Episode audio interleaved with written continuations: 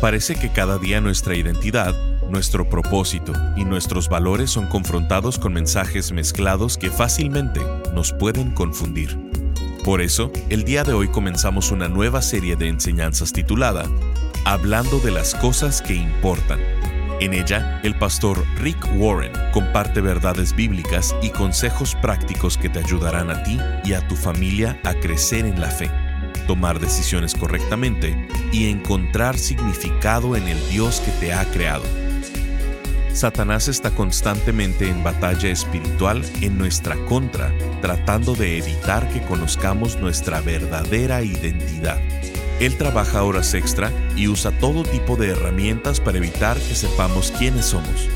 Usa la opinión de otros, la comparación con otros, el dolor y hasta las heridas Escuchemos al pastor Rick en el programa de hoy de Esperanza Diaria con la primera parte de la enseñanza titulada No permitas que nadie robe tu identidad.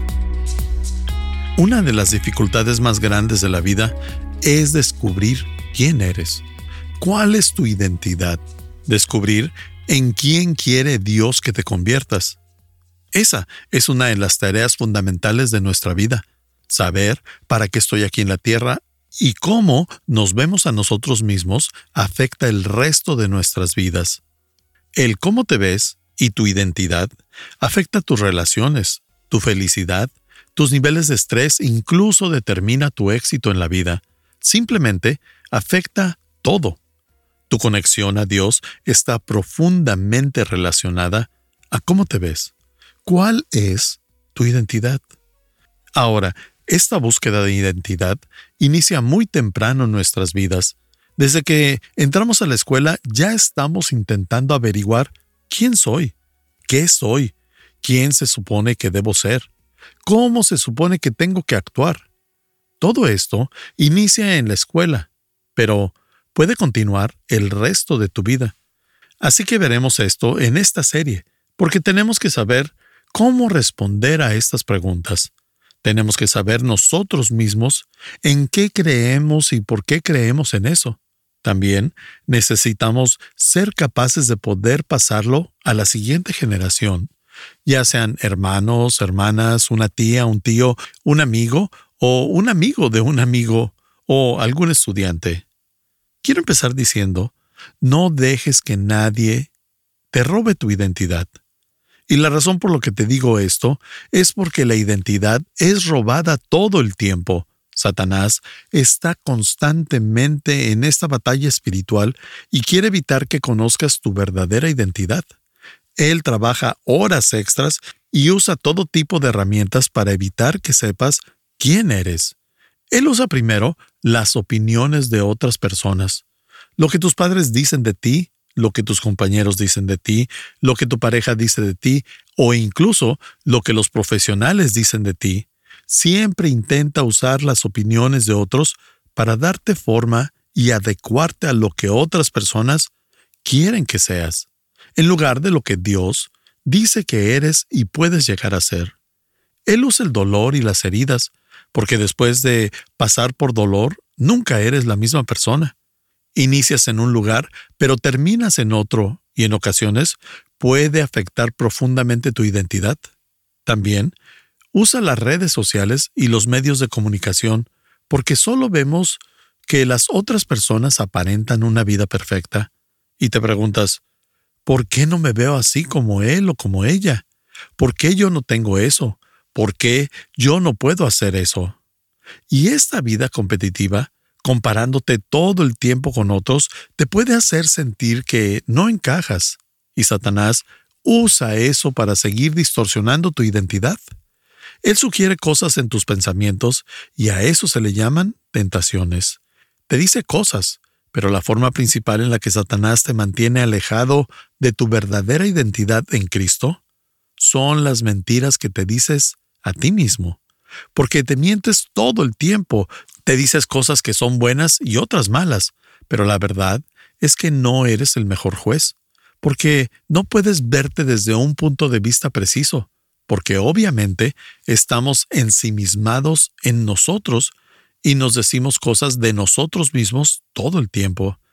y vas por la vida diciéndote que eres un desorganizado, un tonto, un feo y cosas así, así como ahora te estás hablando a ti mismo. Tienes un flujo en tu pensamiento de ti mismo en tu mente todo el tiempo. Tal vez pienses, ¿me interesa lo que Rick está diciendo?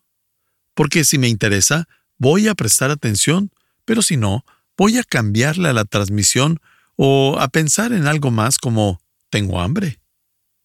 Así que, ¿cómo puedo saber quién soy? ¿Cómo puedo saber para lo que Dios me hizo? Bueno, hay un gran filósofo llamado Pascal, y él dijo una gran frase famosa y dice algo así, la única forma en la que vas a poder conocerte es conociendo a Dios por medio de Jesucristo. Él dice, porque solo conocemos a Dios por medio de Jesucristo y solo nos conocemos a nosotros mismos por medio de Jesucristo. Solo conocemos el sentido de la vida por medio de Jesucristo. Solo podemos conocer el significado de nuestra muerte por medio de Jesucristo, porque en Cristo nos conocemos a nosotros mismos. Ahora, esta idea no es particularmente nueva, porque ha estado en la Biblia miles de años. Por ejemplo, en Colosenses 1.16 dice, Dios ha creado en él todas las cosas. Todo lo ha creado Dios por Cristo y para Cristo. La única forma en la que vas a saber quién eres y cuál es tu propósito en la vida es en Cristo, porque Él te creó. Tú no te creaste a ti mismo, así que no puedes decirte cuál es tu propósito. Ahora, esa pequeña frase, en Cristo, es una de las frases más importantes en la Biblia. En el Nuevo Testamento es usado aproximadamente 80 veces. En Cristo, en Cristo, en Cristo. Y la frase en Él es utilizada aproximadamente 70 veces. Tú sabes que hoy en día nos llamamos cristianos, pero esa palabra se utiliza una o dos veces en la Biblia. No es muy usada. En lugar que los creyentes se llamasen creyentes o discípulos o seguidores de Jesús o cristianos, en la Biblia el término más utilizado para el seguidor de Cristo era estoy en Cristo, en Cristo. ¿Qué significa? Bueno, de esas ochenta y tantas veces que se dice estar en Cristo, unas treinta de ellas dice que es parte de su identidad, porque está en Cristo.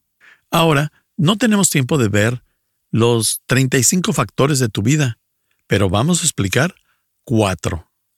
Así que si tienes oportunidad, escríbelas porque son importantes. Esta frase, en Cristo, es utilizada más de 80 veces y en Él es utilizada aproximadamente nueve veces. Ahora, permíteme mostrarte otro versículo. Efesios 1.11 dice, por medio de Cristo. Ahí está la frase, y cada que veamos esta frase hoy, circúlala si tienes oportunidad. Por medio de Cristo, Dios nos eligió desde un principio para que fuéramos suyos.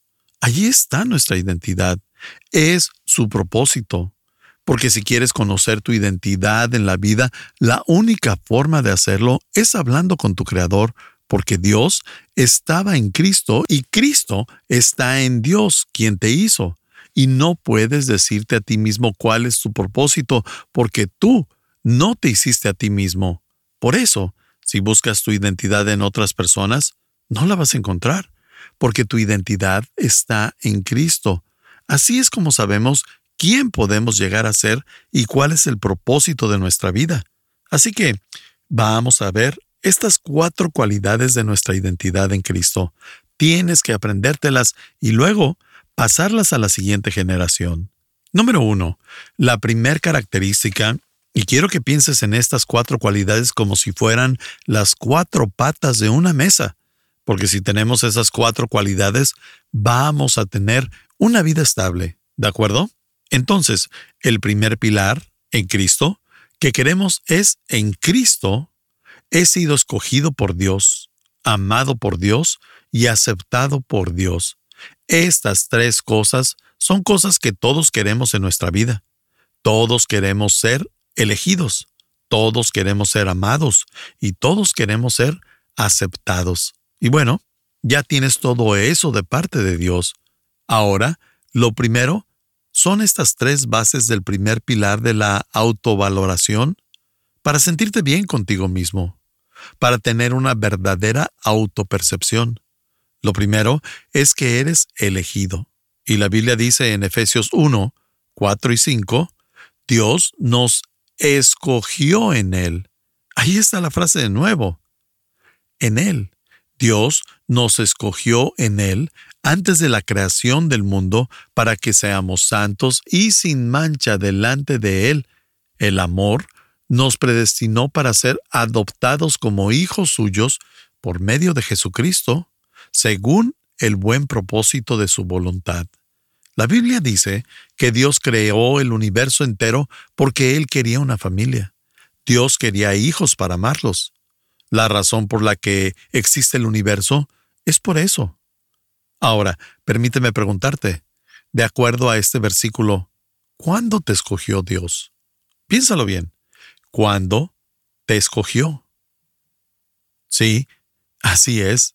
Desde antes de la creación, y si tomas nota, puedes subrayarlo porque si logramos procesar esto, nunca vas a volver a tener problemas de baja autoestima. Estás escuchando Esperanza Diaria. En un momento, el pastor Rick regresará con el resto del mensaje de la transmisión de hoy. Nuestro propósito, valores e identidad están siendo atacadas a diario por la presión social, los medios, la opinión de los demás y las tendencias sociales. Pensando en esto, el pastor Rick ha creado una serie titulada Hablando de las cosas que importan, donde bíblicamente y prácticamente toca temas como no perder nuestra identidad, cómo edificar amistades saludables, cómo crear conversaciones que edifican, cómo ser un discípulo de Jesús en esta era digital y qué hacer cuando eres acosado y abusado. Necesitamos hablar de estos importantes temas desde la perspectiva de Jesús y pasar estos valores a la siguiente generación. Nos gustaría que tuvieras estas enseñanzas a la mano para poderlas consultar y compartir.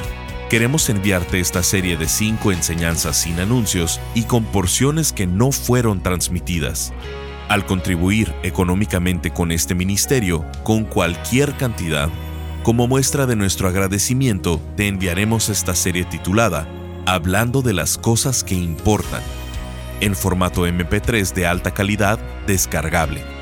Visítanos en pastorricespañol.com o llámanos al 949-713-5151.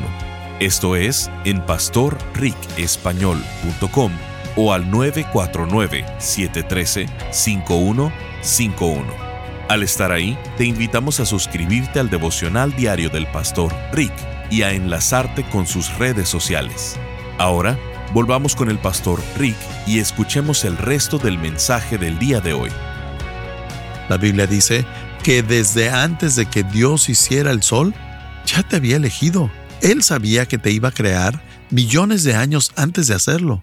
Antes de que Dios eligiera crear el universo, ya te había elegido. De hecho, esa es la razón por la que decidió hacer el universo, para darte un lugar en el que pudieras vivir. Antes de que Dios creara el mundo, antes de que Dios eligiera algún árbol o algún océano, te eligió a ti. Antes de que Dios eligiera las rocas que hay, te eligió a ti.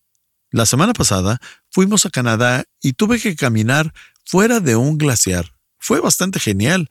Antes de que Dios creara ese glaciar me eligió a mí y te eligió a ti. Eso tiene que hacerte sentir mejor acerca de ti mismo. Pero fuiste elegido antes de que algo fuera creado. Dios dijo, quiero que esta persona exista, así que voy a crear un lugar en el que pueda habitar. Eso requiere de mucha planeación. Y no solo fuiste elegido antes que la luna, que las estrellas, Dios te eligió a ti. Eso demuestra lo importante que eres. Dios te eligió. Uno de los peores temores de todo niño es ser elegido al final para pertenecer a un equipo. ¿Te acuerdas cuando decían en la escuela hay que jugar en el receso fútbol o softball y había dos capitanes y tú ya estabas pensando, por favor, que no me elijan al final, qué vergüenza, qué deshonra, porque mientras el grupo se iba haciendo cada vez más pequeño, aún no te habían elegido. Nadie quiere estar al final, pero en este caso, no eres el último en ser elegido, has sido el primero, así de importante eres para Dios. Fuiste elegido por Dios antes que cualquier ave, que cualquier animal, antes de que hiciera algo. Él dijo, voy a hacer todas estas cosas porque te voy a crear a ti. Y esa es la base de tu identidad. Y no solo eso, hay más, porque no solo eres elegido, sino que eres amado. Por eso, el versículo dice, en amor nos predestinó. Eres amado. Veamos lo que dice Primera de Pedro 2.9. Pero ustedes son linaje escogido. Lo dice de nuevo, somos elegidos. Dios ya nos tenía en mente y nos puso como el enfoque de su amor. ¿Te das cuenta de esto? Dios está enfocado en ti. Tú puedes no estar enfocado en Dios. De hecho, es raro que lo estés, pero Dios sí está enfocado en ti todo el tiempo. ¿Puede Dios enfocarse en todos al mismo tiempo? Claro que sí. ¿Por qué? Porque es Dios. No hay un momento en tu vida en el que Dios no esté enfocado en ti, aunque tú no estés enfocado en Él, pero Él sí lo está en ti. Sí, Él ve todas las altas, todas las bajas, todas las cosas buenas, las malas, cada monte, cada valle, cada lágrima, cada alegría porque no hay un momento en el que Dios no esté enfocado en ti, porque te hizo para amarte. Eres amado. ¿Dios alguna vez deja de enfocarse en mí? No. ¿Alguna vez me va a dejar de amar? No. Romanos 8, 38 y 39 dice, Pues estoy convencido de que ni la muerte, ni la vida, ni los ángeles, ni los demonios, ni lo presente, ni lo porvenir, ni los poderes, ni lo alto, ni lo profundo, ni cosa alguna en toda la creación, podrá apartarnos del amor que Dios nos ha manifestado en Cristo Jesús, nuestro Señor. Si tomas nota, circula esto último, en Cristo Jesús, nuestro Señor. ¿Por qué no puedo separarme del amor de Dios? Bueno, por dos razones. Porque es incondicional y porque es eterno. En otras palabras, Dios no te va a decir, yo te amo si es que tú esto y aquello. Eso es condicionarte, pero Dios no te dice que te ama porque tú haces esto o aquello. Eso es condicional. Dios dice que te ama y ya. Te ama y ya. Él te ama a pesar de que tú no siempre lo ames, porque Dios es amor. El amor de Dios está basado en quién es Él no en lo que tú hagas, no está basado en tu desempeño, está basado en su carácter, porque no puedes hacer que Dios te deje de amar. Puedes intentarlo, pero vas a fallar, porque Dios es amor. Su amor no es condicional. Pero no solo eso, sino que es consistente. Nunca vas a tener que cuestionarte si Dios te ama. Yo nunca me despierto y me pregunto, Dios, ¿Me ama a pesar de lo que hice ayer? Porque Dios dice que su amor no es voluble ni impredecible. Porque Él no te abraza un día y te desecha al día siguiente. Y nunca tenemos que preguntarnos si Dios nos ama, porque sí lo hace. De hecho, siempre que dudamos del amor de Dios, nos metemos en problemas.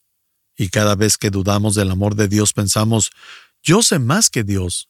Por eso voy a hacer lo que yo quiera hacer y cuando lo quiera hacer.